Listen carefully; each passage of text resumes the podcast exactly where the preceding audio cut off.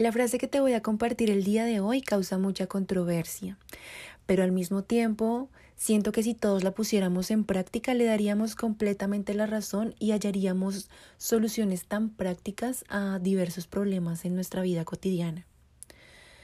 Pero por ahora, si eres mujer, quiero aprovechar para desearte un feliz Día de la Mujer.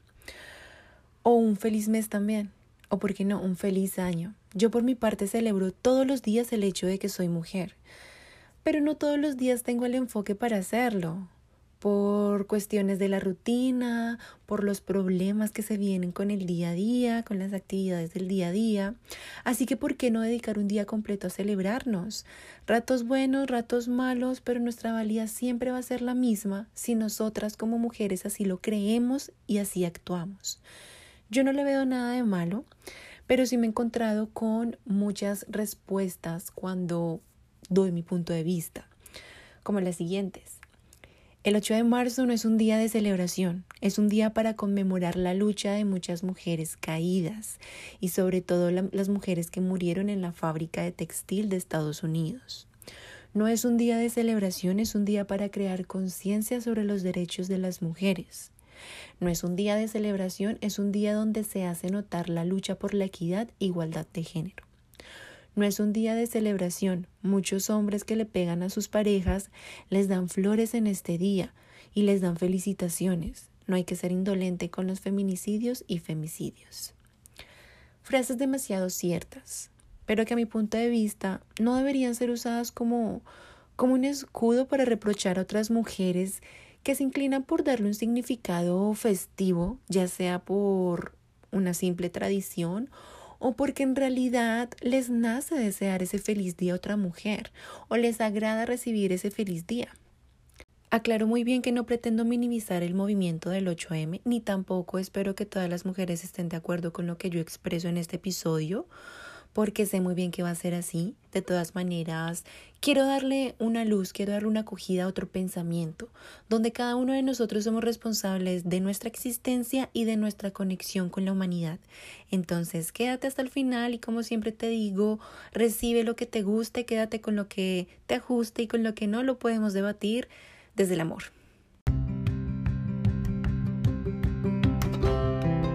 Hola, hola, soy Jenny y esto es Viajando en Turbulencia, un espacio inspirado en los altos y bajos que el viaje de la vida trae consigo mismo, porque para mí es eso la vida.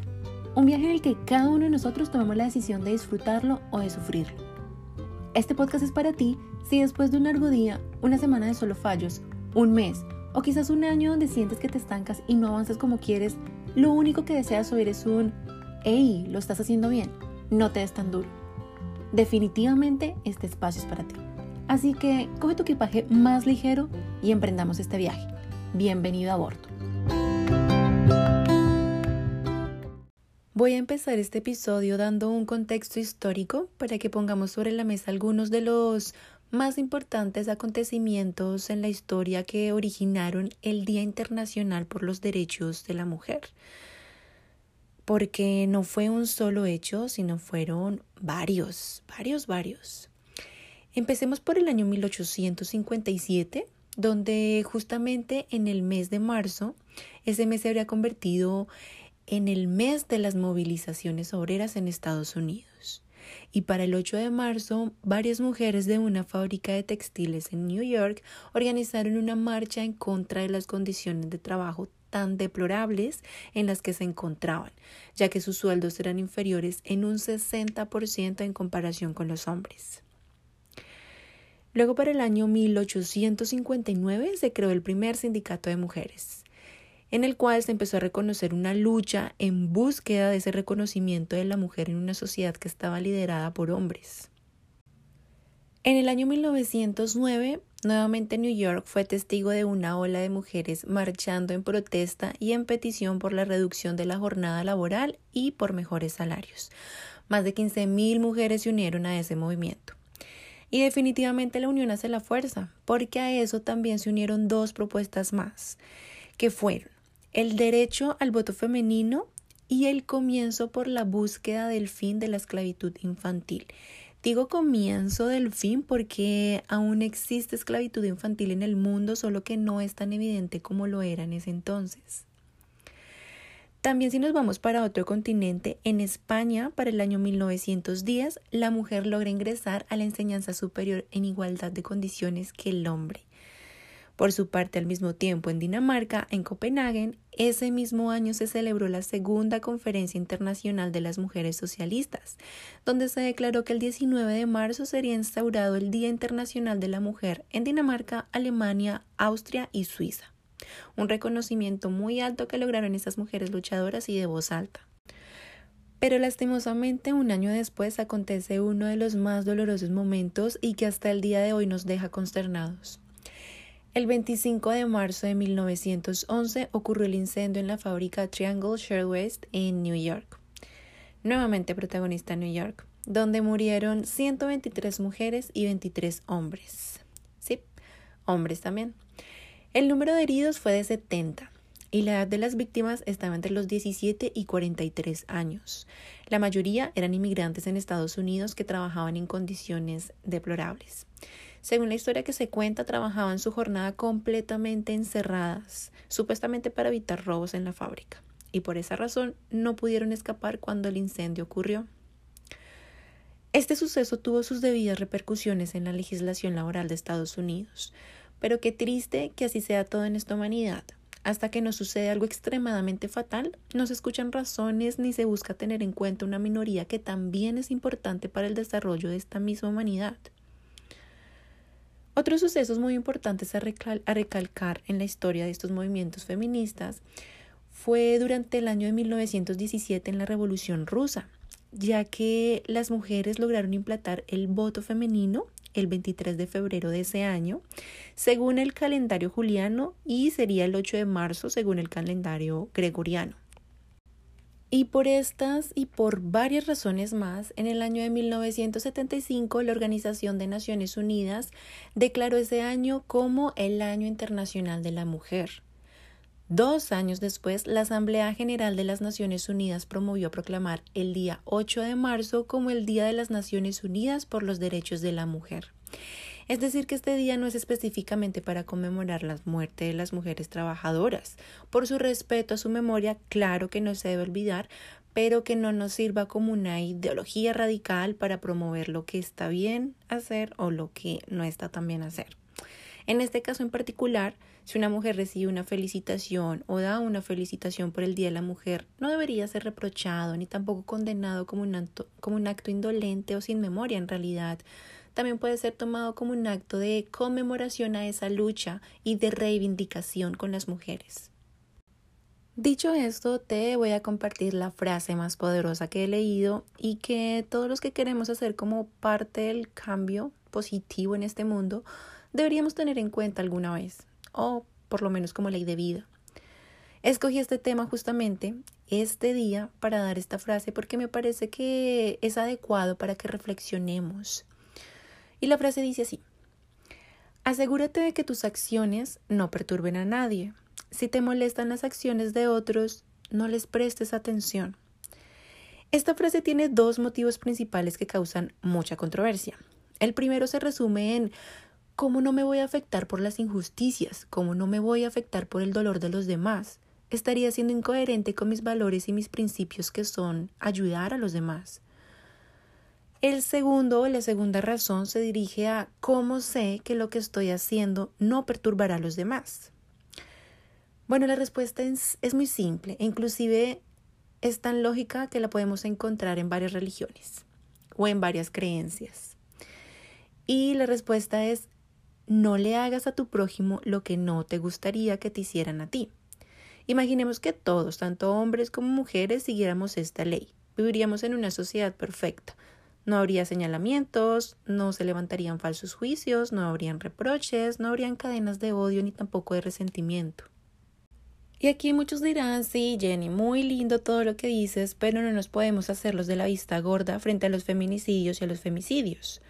Aquí es cuando les digo, no, no hay que hacernos de la vista gorda, como tampoco hay que imponer soluciones que a nuestra vista personal serían las indicadas.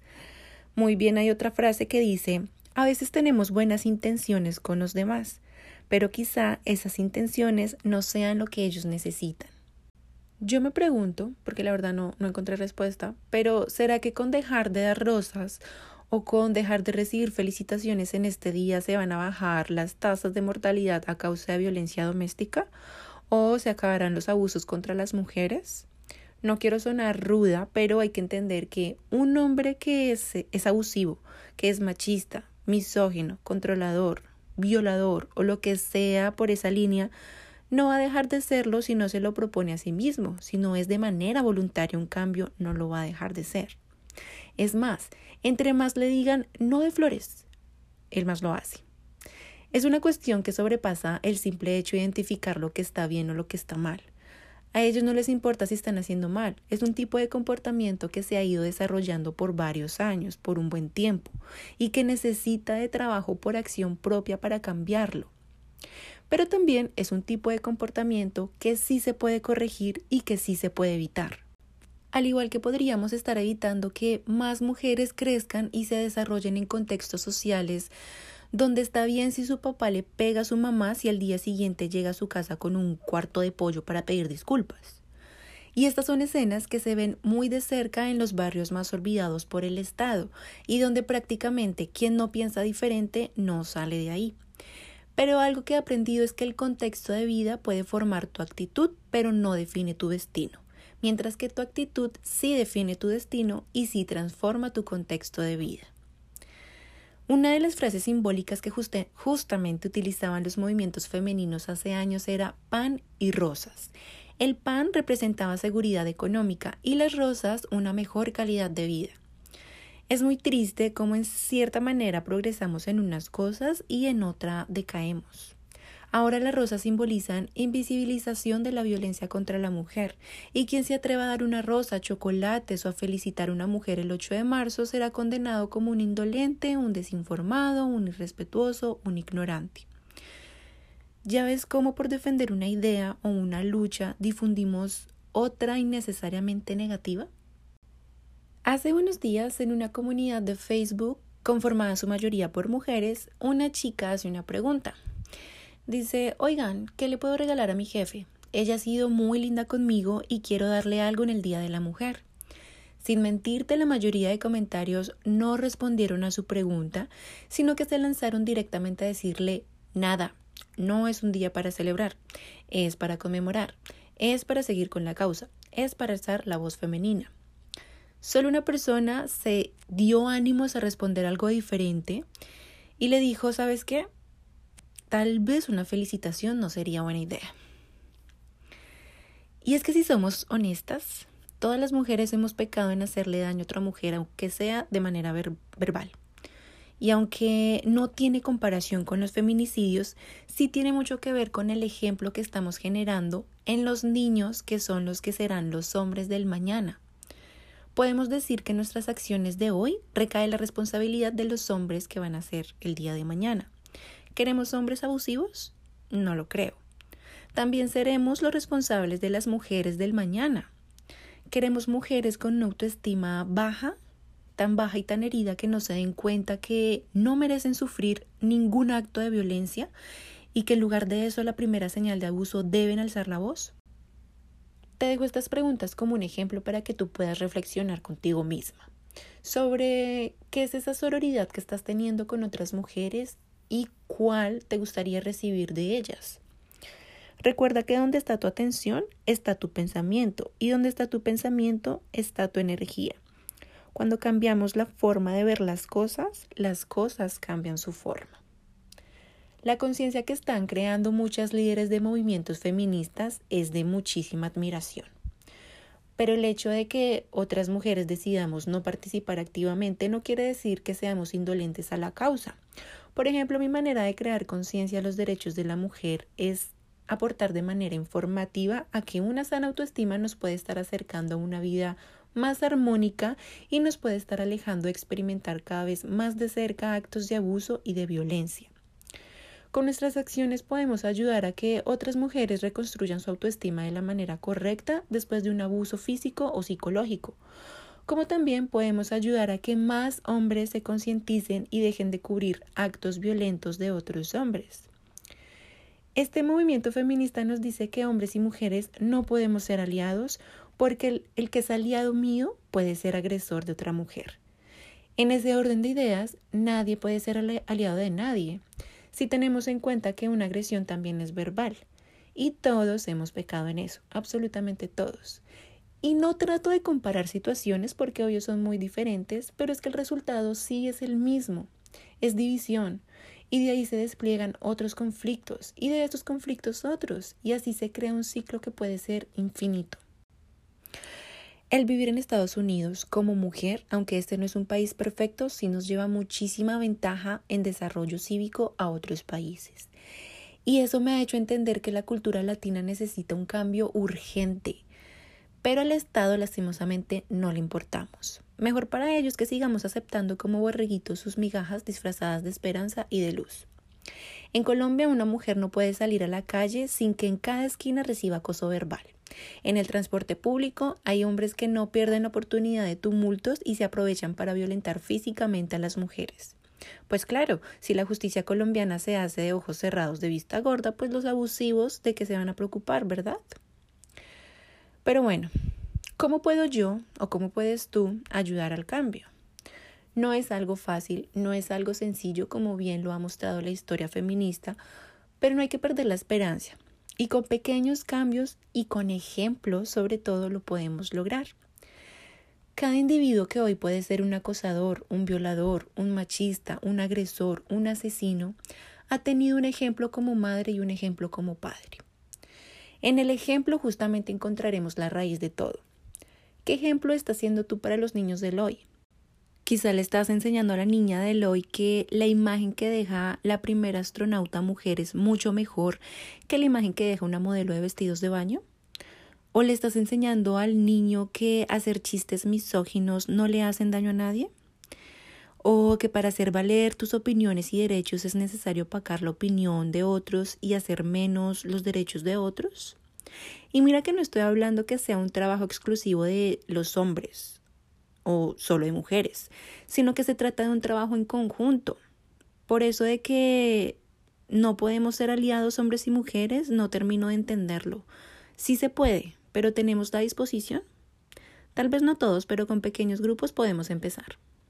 Y por esa razón yo extiendo mi invitación a aquellos hombres que nos reconocen como su par, como su igual y que están dispuestos a que juntos dejemos atrás toda creencia que nos estanca y que nos divide. Esto es un trabajo arduo y la unión hace la fuerza. Estoy de acuerdo que no deberíamos olvidar los acontecimientos históricos sobre este día, pero tampoco enseguezcamos con los datos fatalistas que quieren imponer una cosa sobre otras. El 8 de marzo para mí es una buenísima oportunidad para continuar con el cambio, pero siendo conscientes que para cambiar afuera, para cambiar nuestro entorno, se debe cambiar primero adentro, dentro de nosotros.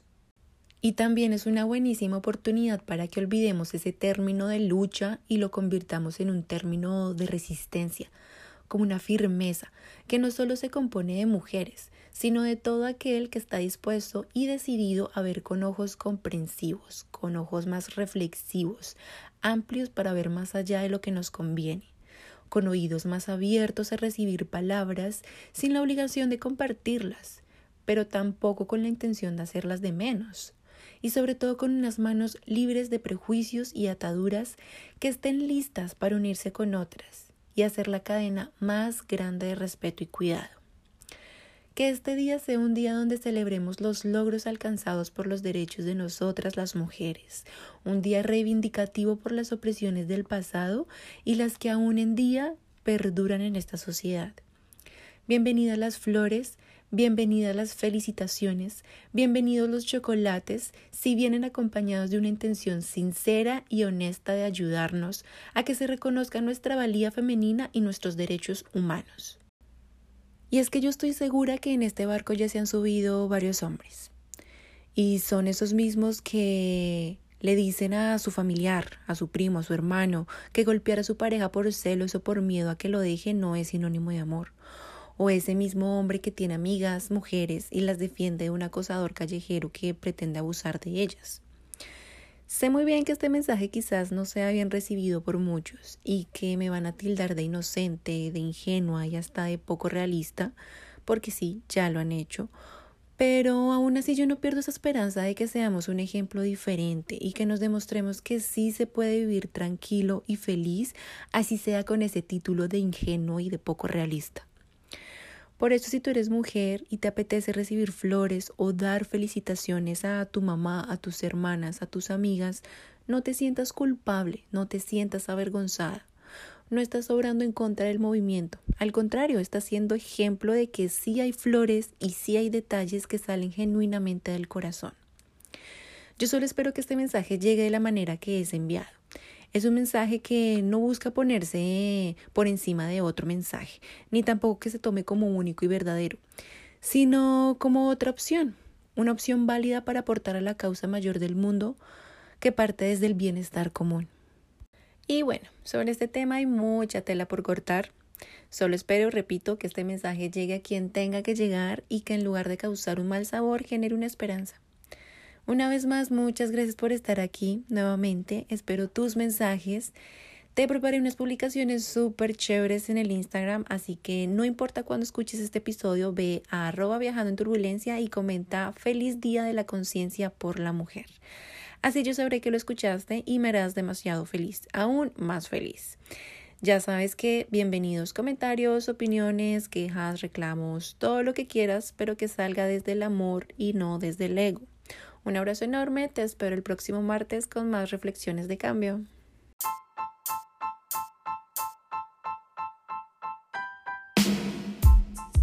Si quieres seguir a bordo con el contenido que tiene este podcast preparado para ti, Síguenos en su cuenta de Instagram como arroba viajando en turbulencia. Y no olvides dejar tus comentarios y compartirlo con todas las personas que más quieres. Espero un nuevo episodio todos los martes. Adiós.